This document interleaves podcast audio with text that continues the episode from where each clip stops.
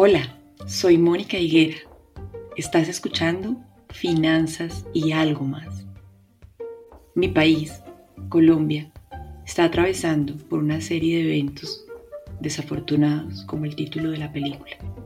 Son eventos en los cuales hemos venido sintiendo estrés, ansiedad, tristeza, desesperanza, desconfianza.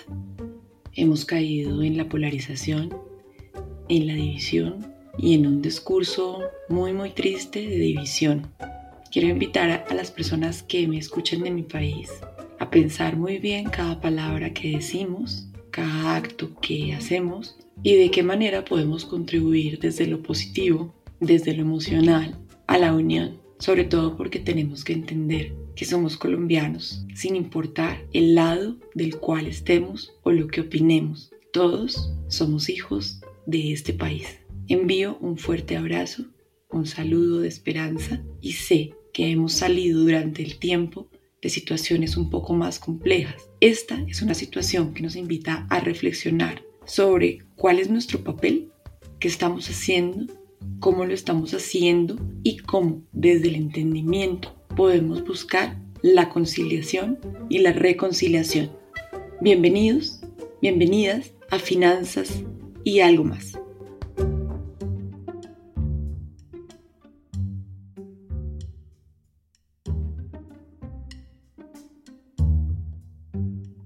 Quiero continuar en este episodio tratando sobre el presupuesto y alguna manera de ahorrar porque es muy importante encontrar maneras de optimizar nuestro dinero. Así que en esta serie de finanzas personales quiero conversar hoy contigo, quiero reflexionar un poco sobre lo importante que es invertir en nuestra alimentación. Y sí, escuchaste muy bien, invertir, porque invertimos en nuestra alimentación cuando comemos de manera consciente y saludable. Cuidamos nuestro cuerpo, cuidamos nuestra salud y de manera preventiva estamos contribuyendo a nuestro bienestar y no solo a nuestro bolsillo, sino también a cómo nos sentimos y cómo nos hemos de sentir. Parte del consumo responsable implica alimentarnos de manera consciente y consumir de manera consciente implica la compra de productos locales y de temporada. Fíjate, el suelo, el agua, se ven sometidos a gran cantidad de explotación para atender el consumo porque cada vez somos más y más personas y el suelo es limitado.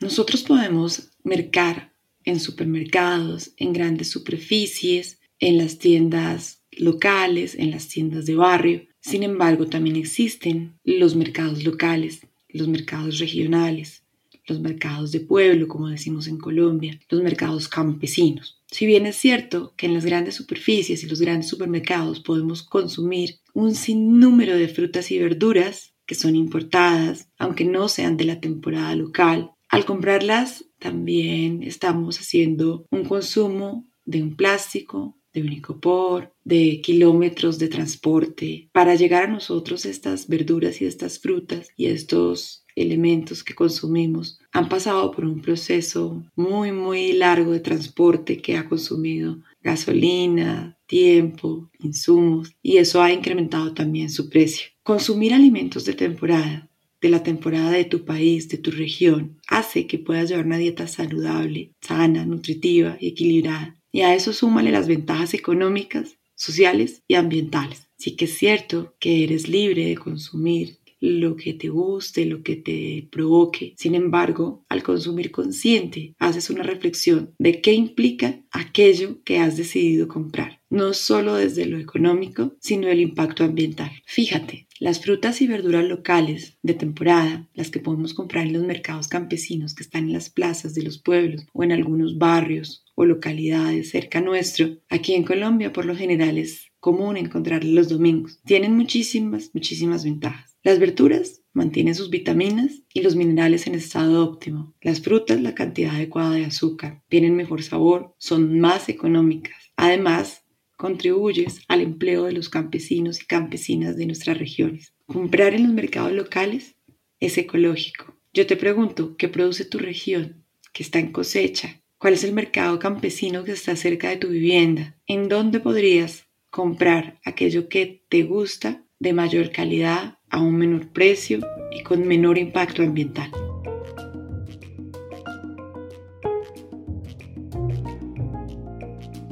Llevar tu propia bolsa de tela para las compras y adquirir las frutas y las verduras que vienen de los pueblos ayuda a tu salud, ayuda a la economía, ayuda al medio ambiente. Yo soy vegetariana, por supuesto con apoyo médico y de un nutricionista. Tomé esa decisión consciente hace un par de años, precisamente porque sufría de problemas de salud. Te confieso que no pensaba inicialmente en el impacto ambiental que esto tendría, solo quería encontrar una manera de sentirme mejor. He incorporado a mi dieta los granos como sustituto de la proteína, porque al no consumir carnes debo encontrar el balance adecuado para mi cuerpo, y eso se encuentra con los granos, con las frutas, con las verduras y con un sinnúmero de productos que existen para satisfacer las necesidades de tu cuerpo sin consumir carne. Quiero contarte que mi salud ha cambiado. Cambia tu salud, cambia tu piel, cambia tu estado de ánimo y cambia tu economía. Mejora muchísimo.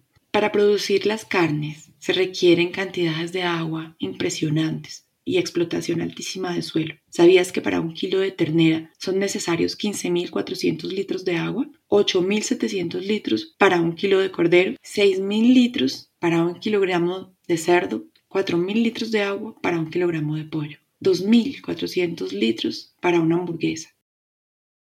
Nuestro consumo consciente puede contribuir no solo a nuestra salud, sino también a la sostenibilidad del planeta podemos sustituir muchos de los productos que compramos en los supermercados y en las grandes superficies por estos productos que se venden en los consumos locales. Eso impactará tu presupuesto de manera importante. También una manera de ayudar a tu presupuesto familiar es el control de los gastos hormiga, esos gastos que hacemos de manera indiscriminada y constante, de los cuales no tenemos conciencia. Un paquete de papas fritas en la calle, una chocolatina en la calle, un café en la calle, una revista que no teníamos planeado ni presupuestado comprar, todas aquellas pequeñas cosas a las cuales les asignamos unos recursos que no teníamos presupuestado. Fíjate que los recursos son escasos. Lo que recibimos por vía de salario, por ejemplo, es lo que debemos destinar a los gastos personales y familiares, que como lo mencioné en el primer episodio de esta serie de finanzas personales, debe hacer parte de un presupuesto consciente. Si queremos gastar, debemos generar un poco más de ingresos. Y al generar un poco más de ingresos podemos tener la capacidad de gastar. ¿Cómo generas más ingresos? ¿Qué te gusta hacer? Hay personas que dan clases, hay personas que pasean perros, hay personas que ayudan a otros a diseñar sus páginas web o a ilustrarlas o a comunicar mejor o a dar clases de lo que saben hacer en su tiempo libre o venden libros o producen comida y la venden. Hay muchas cosas que podemos hacer para generar ingresos adicionales. Lo importante es que seamos conscientes del uso de nuestro tiempo, de los recursos y del impacto ambiental que eso tendrá no solo en nosotros, sino también en nuestra sociedad. El consumo consciente es una manera de consumir en la cual estás pensando en ti, en tu bienestar, en tu economía, pero también en el planeta. Soy Mónica Higuera y gracias por escuchar.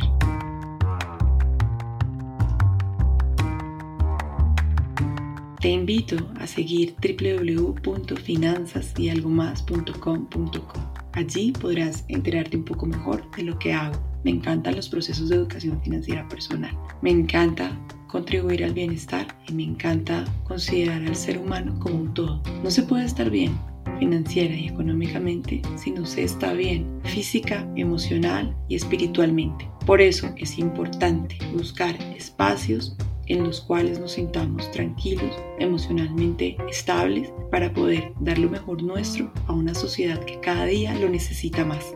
En las notas de este podcast dejaré links de consulta sobre alimentación consciente, consumo sostenible y cómo eso contribuye a nuestro bienestar y al bienestar del planeta.